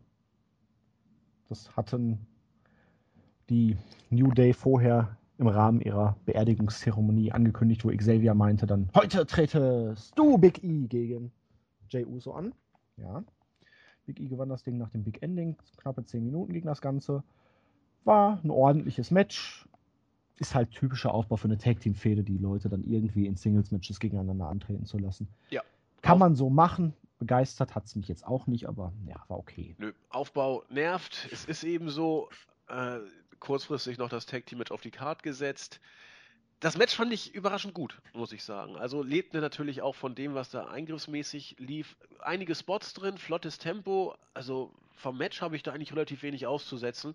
Ja, und der Aufbau ist eben, wie gesagt, wir kennen ihn bereits bei Tag Team Titel-Matches. Wer drauf steht, mal gucken. Wirkt alles ein bisschen random auf die Card noch geklatscht. Ob die Titel wechseln oder nicht, ich weiß nicht, ob es noch irgendwen interessiert im Moment. Äh, die, die New Day Hype ist weg. Usos werden mal rauf, mal runter gebuckt, sind ja auch nur in die Number One Contender äh, Spots gekommen, weil sich äh, hier der, der Partner von Kalisto, Sin Cara. Sin Cara, weil sich Sin Cara verletzt hatte. Das, das wirkt alles wieder nicht doll. Match war gut. Mal gucken, wie das Tag Team Match äh, beim Rumble wird. Äh, kann man so machen. Vom Hocker reißt es kein. In Anlehnung an Dinner for One könnte man sagen, the same procedure as every feud. Richtig. As every Pay-Per-View sozusagen. Oder so. Ja. Backstage waren dann ganz zufällig drei farbige Leute namens Titus O'Neill, R-Truth und Mark Henry in einem Gespräch über das Royal Rumble Match und irgendwann kam dann Neville hinzu und sie guckten erst etwas irritiert, aber da Neville ja heute ihr Partner ist und eigentlich sind es ja alles nette Kerle. Keep the dream alive. Kein Es Kommentar. gab einen Handschlag und WWE ist so stereotypisch, ne? Ich möchte dazu nichts sagen. Gut. Ähm, aber jetzt, Geek-Parade. Achtes Match, ein Eight-Man-Tag-Team-Match. Wenn man es streng nimmt, der Main Event of the Evening. Ja, das ist das letzte Match. Titus O'Neill, Mark Henry, R-Truth und Neville gewannen gegen die Ascension, Tyler Breeze und Stardust nach einem Red Arrow von Neville an Tyler Breeze. In 6 Minuten und knappen 20 Sekunden. Tyler Breeze ist auf einem Level mit der Ascension und Stardust angekommen. Stardust hat anscheinend immer noch die Fehde gegen Titus O'Neill, hat wieder verloren. ja. Tyler Breeze ist in einer Geek-Parade von acht Underkadern derjenige, der den Pin einkassiert. Wir hatten es ja vorhin schon angesprochen. Vince McMahon hat wohl nach gefühlten drei Minuten die Lust an ihm verloren, nachdem Triple H ihn eigentlich schützen wollte. Man kann jedem aus NXT nur Beileid wünschen, wenn er hochkommt im, im Moment. Und Tyler Breeze würde man wünschen. Hättest du dir mal niemals gewünscht, ins Main Roster zu kommen, weil damals dich noch beschwert, hier Kevin Owens wird hochgezogen und so. Man hätte dir sagen können, dass du mit diesem Gimmick bei WWE nicht unbedingt die besten Chancen hast, ernst genommen zu werden. Richtig. Und ob man nicht gerade bei solchen Paarungen nicht vielleicht doch drüber nachdenken sollte, auch bei Raw und SmackDown ein, ein Match oder so, vielleicht zwei, ich weiß es nicht. Oder auch bei Superstars oder Main Event, wie auch immer, von gerade solchen Geeks gegen lokale Jobber zu bringen, damit die wenigstens mal irgendwas gewinnen. Solche Ansetzungen finde ich, bringen die Frage wieder äh, nach oben. Das ist was, was gar keinem was bringt, was auch nie. Mir fehlen die Jobber-Matches. Ja, muss ich ganz auch, ehrlich sagen. Was auch hier niemanden in der Halle auch nur im entferntesten interessiert hat. Die größten Höflichkeitsapplausaktion gab es beim Red Arrow von Neville. Das war, da gab es dann noch Szenenapplaus. Ansonsten war die Halle tot. Warum nicht einfach mal wieder solche Geeks gegen einen Jobber antreten lassen? Oder mit Carter gegen einen lokalen Jobber? Man ist dann gespannt, mal gucken, wer kommt denn hier aus der Gegend. Dann darf er sich im TV zeigen, der wird alles geben. Man kann auch sehen, was da im Nachwuchsbereich ist. Man kann ja auch irgendeinen Indie-Worker oder so da mal hinstellen was auch immer. Aber Vor allen Dingen, und äh, Entschuldigung, wenn ich dich jetzt unterbreche. Mach, mach, alles gut. Aber genau das würde ja dann auch mal zeigen, die Leute, die bei uns antreten, sind besser als ja. die Leute von außerhalb. Richtig, selbst die größten Leute, Geeks. Ja, genau. Das verstehe so ich nur einfach ein Loser. Man, man, dreht sich in seinem eigenen Universum, buckt sich zu Tode. Ich meine, jetzt willst du SmackDown, ich habe schon mal erwähnt, auch halbwegs wieder relevant machen. Du, du, du buckst dich tot. Es wird langweiliger, uninteressanter, tausendmal gesehen pack doch lieber ein, zwei Jobber-Matches so rein. Du kriegst die mit- oder Underkader wenigstens halbwegs, halbwegs glaubwürdig, wenn sie irgendwas Lokales jobben und der Smart Mark ist gespannt, wen die Stadt diesmal als lokalen Jobber aufbietet. Vielleicht ab und zu mal eine, einen Indie-Worker, den man sogar schon gesehen hat. Es kann doch nicht so scheiße sein oder so schwer sein, weil so, es, es, es, es wird doch immer zäher bei solchen Matches. Naja. Ja, schön war es nicht. Für SmackDown wurde dann Miss TV mit Dean Ambrose und Kevin Owens angekündigt. Jetzt darf sich jeder sein eigenes Urteil bilden, was er jetzt schöner findet, Miss TV oder das Highlight Reel. Jo. Außerdem wurde irgendwie, ich weiß gar nicht, Roman Reigns gegen die League of Nations, ein Match, eine Konfrontation. Ich weiß nicht, was da angekündigt wurde. Wahrscheinlich wird man sich bis SmackDown da eh nochmal alles wieder neu überlegen. Ja, Wortwechsel mit Brawl, viel mehr kann es ja nicht sein. Oh, toll. Und Reigns stands victorious. Ja, aber was ist das denn für eine Ankündigung? Ja, vor allen Dingen, weil man ja auch jetzt Reigns gegen Brock gerade so, ja gut, weil die, weil die League of Nations ja in den Ring gekommen ist, kann man sagen. Das macht vielleicht noch der Auslöser sein, aber who cares? Dann war es auf jeden Fall Zeit für Highlight Reel bzw. Chris Jericho im Ring. Und ja, er spricht über das Rumble-Match, darüber, dass er neben Reigns und Lesnar der einzig seriöse, heraus äh, potenzielle Sieger ist. Und ja, Chris, äh, Paul Heyman kam rein ohne Brock Lesnar. Jericho wollte ihn dann mit seiner typischen Floskel zum Schweigen bringen, aber Heyman hat das Ganze geschickt dann kurvt und deutete an, dass ein riesiger F5 auf Columbus zurast. Aber Lesnar wird heute nicht auf Jericho losgehen, sondern Lesnar ist nur an Roman Reigns interessiert. Jericho wollte Heyman dann so ein bisschen in die Bredouille bringen, meinte, ja, Paul, du hast ja ganz schön versagt, ne? Weil dein Versuch, Lesnar in den Main Event von WrestleMania zu bekommen, ist ja gescheitert und ja, jetzt die Chancen von Lesnar im Rumble-Match, die stehen nicht so gut, als würde er in einem Singles-Match auf den Champion treffen. Da hast du deinem Klienten aber eine ziemliche Scheiße eingebrockt. Und ja, Heyman konnte darauf müde lächeln, meinte dann, im Rumble werden 28 Konkurrenten, Roman Reigns und ein Conqueror stehen, womit dann schon klar gemacht wurde, eigentlich geht es nur um Reigns und Lesnar, alle anderen sind nur schmückes Beiwerk. Lesnar wird eh jeden auseinandernehmen und das Ding gewinnen. Es wird Suplex City sein in, ich habe keine Ahnung, wo der Rumble stattfindet. Und Jericho deutete an, ja, aber wenn nur noch zwei Leute im Rumble sind, ich und Lesnar, und ich werfe Lesnar raus und hole mir den Titel, ha, was passiert denn dann? Daraufhin kam dann Lesnar, der war aber noch nicht mal im Ring angekommen, da kam dann auch schon Roman Reigns durchs Publikum, ging in den Ring. Lesnar hat kaum beide Beine reingesetzt, da kam auch schon der Spear, wo ich sagen würde, boah, was ein böser Heel Roman Reigns, wartet gar nicht, bis Lesnar bereit ist. Wobei Lesnar ist schon auf ihn losgelaufen. Also das, das äh, ja. meine ich so gesehen zu haben. Also Badass schon, aber es, es wirkte so, als ob die Schwelle zum Angriff bereits überschritten sei von Lesnar. Weiß ich nicht genau. Auf jeden Fall hatte Lesnar dann den Spear kassiert, die League of Geeks kamen da rein. League of Geeks oder League of Nations? Ich, ich glaube, das, da kann man variieren. Also man ja. kann das so machen, wie es gerade passt. Man ist nie falsch. Ähm, schmissen sich dann auf Reigns attackierten ihn ein bisschen, fertigten ihn leicht ab, bis Lesnar dann zurückkam. Der hatte dann die League of Nations mal eben abgefrühstückt. Licht ging aus. Nee, gar nicht wahr. Reigns hatte sich wieder bekrabbelt und zeigte dann noch einen zweiten Spear gegen Lesnar. Richtig. Dann ging das Licht aus. Dann waren die Wyatts da. Die fertigten Reigns nochmal ab. Und dann fertigten sie auch noch Brock Lesnar mit Spin Kick, Disc Clariot und Sister Abigail ab. Und am Ende hatten wir Bray Wyatt triumphierend mit dem Satz The Royal Rumble is mine und Follow the Buzzards.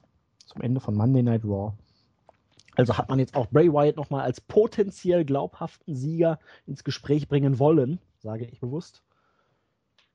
Weil letzte, also letzte Woche konnten sie gegen Ryback und die Social Outcasts nicht dominieren oder sich nicht behaupten. Und in dieser Woche fertigen sie Roman Reigns und Brock Lesnar ab. Genau. Das nenne ich komisch. Das ist ja das, was, was, was wir oben schon kurz angedeutet hatten. Äh, wenn, wenn Bray Wyatt und seine Wyatts nicht so häufig, äh, gerade letzte Woche ist das Paradebeispiel, wie ich ja schon sagte, so häufig hin und her gebuckt worden wären, wäre das hier ein, finde ich, fast überragend gutes, auf jeden Fall bärenstarkes Segment gewesen. So war es immer noch gut. Für mich nach wie vor das, das Highlight äh, der Show mit, mit Abstand sogar. Aber das, das, das gibt dem Ganzen so ein, einen kleinen faden Beigeschmack, weil, weil ich es ihn eben nicht ganz abkaufe. Ansonsten war das richtig gut. Ich frage mich, wo Jericho zwar war, nachdem dann irgendwie äh, der Spear von Reigns gegen Lesnar kam, hat man Jericho nicht mehr gesehen. Er hat weder, ja, weder dem noch dem anderen geholfen. Er hat auch, bei, als die Wyatts kamen, nicht eingegriffen. Er war einfach weg. Also Jericho als, als reine Staffage gewissermaßen. Nein, er war einfach nur smart und hat sich zurückgezogen, weil er wusste, ich kriege auf den Deckel. Der smarte Jericho, genau. Äh, ansonsten Reigns, Badass, also der erste Spear, da kann man vielleicht noch sagen, ja, äh, mit, mit gutem Willen kann man einen Angriff äh, von, von Lesnar äh, wohl schon als ausgeführt ansehen wollen. Aber der zweite Spear ist ja charakterlich hochinteressant. Ich meine, Lesnar kommt rein, fertigt die Geek of Nations wie, wie lästige Fliegen ab. Gut, er musste schon ein bisschen mehr machen, als dass es nur lästige Fliegen wären, aber ich glaube, ein Suplex hat jeder gefressen.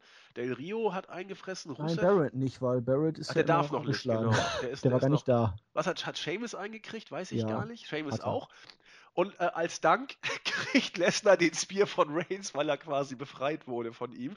Kann man drüber nachdenken, Badass-Gimmick und so weiter. Finde ich grundsätzlich ganz gut eigentlich, dass er jo. hier sagt, ich mag Roman Reigns, äh, Brock Lesnar nicht, der hat mir letzte Woche einen mitgegeben, also gebe ich ihm jetzt zwei. Ja, das ist Badass, kann man sagen. Ja. Ne? Das, das ist, oder John Cena. Als, wenn man ihn als Bad, ja, oder John, insofern passt es mit Cena 2 dann doch wieder einigermaßen.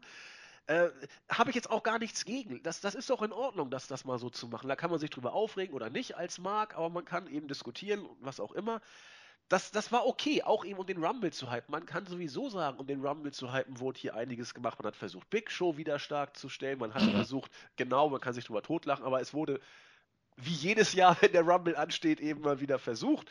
Dann hat man äh, hier Jericho, Reigns und Wyatt als die angeblichen Fixpunkte des Rumbles, Jericho, Reigns und Lesnar als die angeblichen Fixpunkte des Rumbles versucht zu inszenieren und jetzt mit Bray Wyatt und seinen Schergen auch nochmal einen Faktor versucht reinzubringen. Das kann man alles so machen. Also gerade das letzte Segment fand ich eben, wie gesagt, auch richtig gut. Nur der Wermutstropfen, kauft man es den Wyatt in der Form noch so ab, den Wyatts. Das ist, ne ja, ist halt schwierig, aber du musst für Wyatt natürlich jetzt auch dann irgendeine bedeutsame Fehde für WrestleMania starten. Dementsprechend musst du ihn auch hier ein bisschen pushen. Der Rumble steht ja eh im Zeichen der Stables in diesem Jahr. Ja. Wenn auch keins dabei ist, wo man jetzt sagen würde, mal abgesehen jetzt von den Wyatts mit Abstrichen, wow, die könnten das ganze Ding wirklich dominieren. Aber ja, Paul Heyman muss man natürlich hier noch lobend erwähnen, wie er den Titel und den Champion wieder overgebracht hat, als er sagte, den reigning und defending Heavyweight Champion of the World. Ja. Da sagt, macht er dann gleich wieder, boah, der Titel ist groß, das ist was Bedeutsames, das hört sich toll an, wenn er das sagt. Damit hat er auch Roman Reigns in gewisser Weise wieder gestärkt, aber ja, mir ist das eine zu sehr Zwei-Mann-Geschichte mit Jericho und Wyatt von mir aus jetzt als Beiwerk aber da fehlt mir einfach so dieses fünf bis zehn Leute, die sich glaubhaft darum kloppen könnten, das Ding zu gewinnen. Weil gerade jetzt, man baut ja diese Storyline so dermaßen auf. all odds against Roman Reigns. Er hat keinerlei Chance, den Royal Rumble zu gewinnen. Ah, wie soll er das nur überleben, gerade als Nummer 1? Und dann baut man es im selben Moment aber so auf, dass er eigentlich mit Lesnar nur einen Herausforderer hat, der wirklich ernst zu nehmen ist. Richtig. Da hat man dann einfach mal wieder so die kleinen oder feinen Details vernachlässigt. Richtig. Ja. Aber das Segment für sich genommen war es wirklich bärenstark, hat mich unterhalten. Mich hat es auch nicht gestört, dass hier die League of Nations relativ zügig dann wieder abgefertigt wurde. Das ist ja man ja mittlerweile gewohnt. Und Bray White dominant zu sehen war schön. Nur letzte Woche hat man da einfach dann wieder zu viel falsch gemacht, als dass ich da jetzt so komplett drüber wegsehen könnte. Aber genau. das fand ich schon. Kann ich, kann ich eben auch nicht so richtig. Ansonsten, äh, League of Geeks wirkten zuerst völlig kontraproduktiv. Als sie in den Ring kamen, wurden sie auch ausgebucht. Das war jetzt nicht äh, wie soll ich sagen, ähm, Heal Heat, das war fast Go Away Heat, so wie ich es zumindest aufgefasst habe. Aber du brauchtest sie, um, um Reigns eben kampfunfähig zu machen und um Lesnar. Und sie mussten da, ja auch kommen, genau, weil sie es vorher angekündigt haben. Genau, es, das, war, das war schon konsequent und war auch richtig, das so zu machen. Und es war eben, sie mussten auf der einen Seite halbwegs bedrohlich sein, um Roman Reigns auszuschalten. Sie mussten allerdings eben auch noch geekhaft genug sein, um äh, Lesnar äh, stark aussehen zu lassen. Und das ist aber eben auch zugleich das große Manko dieser Geschichte, dass letzten Endes als einzige wirklich nennenswerte äh, Kandidaten auch gleich wieder nur Lesnar und, und Reigns übrig bleiben. Vielleicht noch jetzt äh, Wyatt dazu. Jericho ist ja der Witz der Woche letzten Endes, was das angeht. Also als ernsthafter Contender, nicht falsch verstehen alle Jericho-Fans. Aber das war es dann ja eigentlich fast schon. Die, die, Stables, wie gesagt, die Geek of Nations werden kein Faktor sein. Ich rechne auch den Social Outcast bestenfalls Außenseiterchancen zu. Insofern bleibt es wohl bei den genannten Personen, ja. Ja, ich habe gerade so einen ganz perversen Gedanken gehabt. Oh, erzähl, perverse Gedanken sind immer gut. Nee, das äh, pervers in andere Richtungen, aber Bray Wyatt wurde ja jetzt hier dominant dargestellt und er sagt ja auch immer, Anyone But You, Roman. Vince McMahon gefiel es ja vor einigen Wochen relativ gut. Und jetzt kam ja die News, dass man wieder darüber nachdenkt, Sister Abigail in die Shows zu bringen. Und was wäre das für ein Swerve, wenn am Ende Stephanie McMahon Sister Abigail ist? Ja, ich, ich, ich überlege auch gerade, äh, stell dir mal vor, Wyatt gewinnt den Titel. Also es ist, es ist fast abwegig geradezu. Ne? Aber das, das wird doch mal ein bisschen den ganzen Kakao natürlich. aufrühren wieder, oder nicht? Also, natürlich, das würde mal Bewegung reinbringen, weil Triple H könnte ja immer noch gegen Roman Reigns fehlen, Brock Lesnar könnte irgendjemanden töten. Oder ja, auch Wyatt töten. Und, und, und ich denke drüber nachdenke. Ich meine, äh, Sister Abigail, Stephanie McMahon als Sister Abigail, ich meine, die hat schon diverse dunkle Hochzeiten und all so ein Scheiß. Also die, für die ist ja kein Trash-Segment zu schade. Und, und Jericho dann, hat ja gesagt, du hast dich ganz schön verändert. Wird Zeit, ja, seit, seit 99, das weiß man ja nicht. Und wenn dann tatsächlich äh, was weiß ich, Bray Wyatt sie dann hypnotisiert. Da werden uns ja grottenschlechte Trash-Segmente noch ins Haus stehen in den nächsten Wochen und Monaten. Also das wird natürlich nicht passieren. Aber, ja, aber äh, das, das, das wäre putzig. Theoretisch ja gespannt, ne? Ja. Dass man Triple H gegen Roman Reigns und Brock Lesnar gegen Bray Wyatt zeigt, mit Lesnar als Face. Ja. Theoretisch. Es ist natürlich völlig abstrus und abwegig, aber ähm, die Card wurde ja doch mal neu durchgemischt nach den ganzen Verletzungen und im Moment. Ja, ich meine, allein schon. Es wäre mal kreativ. Und die symbolische Geste, dass Lesnar die Sister Abigail fressen muss, das ist ja auch, also war ja undenkbar bis, bis vor der ja. Show, dass sowas überhaupt passieren könnte. Und heute ist das der Moment, mit dem die Show off-air geht. Also, äh, das ist ein Riesenpush für die Wyatts ein Stück weit schon. Also auch, wenn man sieht, wie, äh, wie, wie wurde denn Lesnar zum ersten Mal ausgenockt? Das war doch dieser, äh, diese Discos-Clothesline von, von Luke Harper. Genau, da kam der Spin-Kick von Roan und dann ja. die äh, Sister Abigail. Das Nur Roman, schon... der hat einfach keinen Move. Nee, der, was war das? Der hat auch was gemacht. Ein Slam oder irgendwas hat er auch gemacht. Ja, ja der hat, ich weiß aber, ich meine, er hat auch eine Aktion gezeigt. Doch, er hat auch dann noch wild geschrien, noch, huha. Ich ja, weiß, es war aber irgendwas Belangloses, was er gemacht hat. Irgendein Slam, glaube ich. Ein Chokeslam, muss man noch mal gucken. Aber allein schon, mit wie viel Impact Luke Harper Lesnar ausgenockt genau. genau, eine Clothesline. Mit wie viel Impact Lesnar von Harper ausgenockt wurde, das, das, das, das war schon beeindruckend. Und wenn die Wyatts wirklich ein bisschen bisschen mehr Bedeutung hätten, in Anführungszeichen, äh, könnte man jetzt echt ins Spekulieren kommen. So ist es, glaube ich, mehr eine Spinnerei von uns beiden. Natürlich, äh, weil am Ende wird es so kommen, dass Lesnar wahrscheinlich alle vier gleichzeitig auf den Rumble schmeißt. Ja, kannst, kannst du haben. Oder, oder tatsächlich, Lesnar wird von den Wyatts irgendwie eliminiert oder was weiß ich. Das, wenn, kriegst du Lesnar ja nur durch irgendwelchen bösen äh, Stable in Gemeinschaftsproduktion oder durch einen Swerve eliminiert. Ich glaube nicht und ich hoffe, die WWE wird es nicht machen, dass Reigns Lesnar clean rausschmeißt. Das, oder durch Hokus Pokus. Ja, Hokus Pokus wäre super. wir, wir lassen uns mal überraschen. Ich befürchte, es wird irgendwie auf Reigns gegen Lesnar nachher hinauslaufen bei den letzten beiden. Oder es gibt irgendeinen Swerve und na, Swerve halte ich fast noch für wahrscheinlicher. Aber wenn, wenn wirklich Stephanie als Sister Abigail, ich würde mich auch totlachen.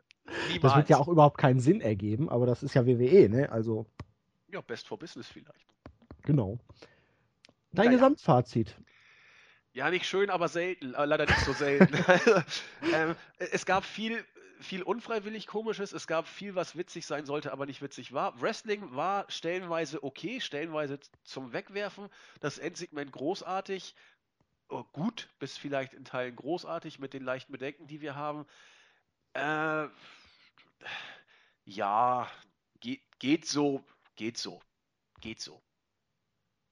Ja. Also das Endsegment hat mir echt gut gefallen, aber es ist natürlich so, dass wirklich viel, viel Füllermaterial da war. Und der Hype auf den Rumble, der wurde jetzt nicht wirklich gesteigert. Also ich habe nicht das Gefühl, dass jetzt Sonntag der Rumble ist, dass Sonntag die Road to WrestleMania endgültig beginnt, dass da wirklich entschieden wird. Es steht der Titel auf dem Spiel im Rumble-Match. Da geht hin, wer geht als Champion nach WrestleMania? Ähm, ja. Das ist nicht ganz so da. Nee, aber wir, wir bucken uns ja gegenseitig mit äh, abstrusen Konstellationen in einen Hype-Modus. Das äh, muss dann offensichtlich reichen. Nee, also für eine Go-Home-Show, natürlich kann man da und, und sollte man da auch mehr machen. Das denke ich auch. Wobei beim Endsegment kann man eben auch nicht viele Vorwürfe machen, weil im Vorfeld eben schon die Fehler gemacht worden sind und nicht beim Endsegment selber. Ähm, klar, es, gab aber auch viele, viele Längen. Gerade hier dieses, dieses Eight-Man-Tag-Team-Geek-Match, äh, das war unnötig. Und Big Show war auch unnötig eigentlich, die Art und Weise, wie er da die, äh, die, die, die, die Outcasts geplättet hat. Das Eröffnungssegment war lahm. Klar, es gab, also jeder, der sagt, die Show war schlecht, da, da gibt es genug Argumente, warum man das sagen kann. Mehr als dass man sagen könnte, die Show war gut. Das glaube ich auch. Gut, dann würde ich mal sagen, Zeit für die Weisheit des Tages. Hast du was vorbereitet? Nein, ich, ich, ach verdammt. Äh, Gut, dann werde ich erstmal jetzt ein paar Grüße verteilen oder schaffst du das noch kurz? Nee, mach du mal die Grüße. Ich gucke mir dann äh, woanders Grüße an.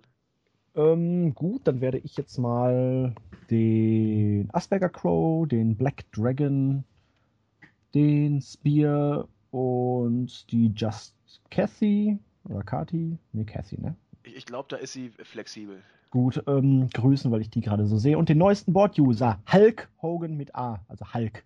Großartig. Hulk Hogan mit A.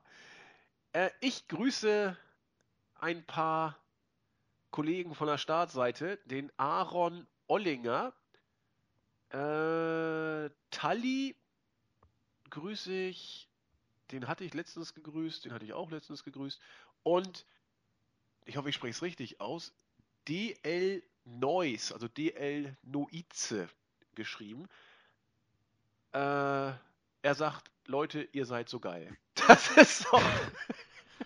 Das geht da, runter wie da, da, freuen wir uns und äh, das sind gute, gute Nachrichten. Bei der nächsten, beim, bei der Pay-Per-View-Preview werde ich mich dann mal wieder ein bisschen um die YouTube-Hörer kümmern. Nee, Grüße an euch. Schön, dass ihr da seid, dass ihr zuhört.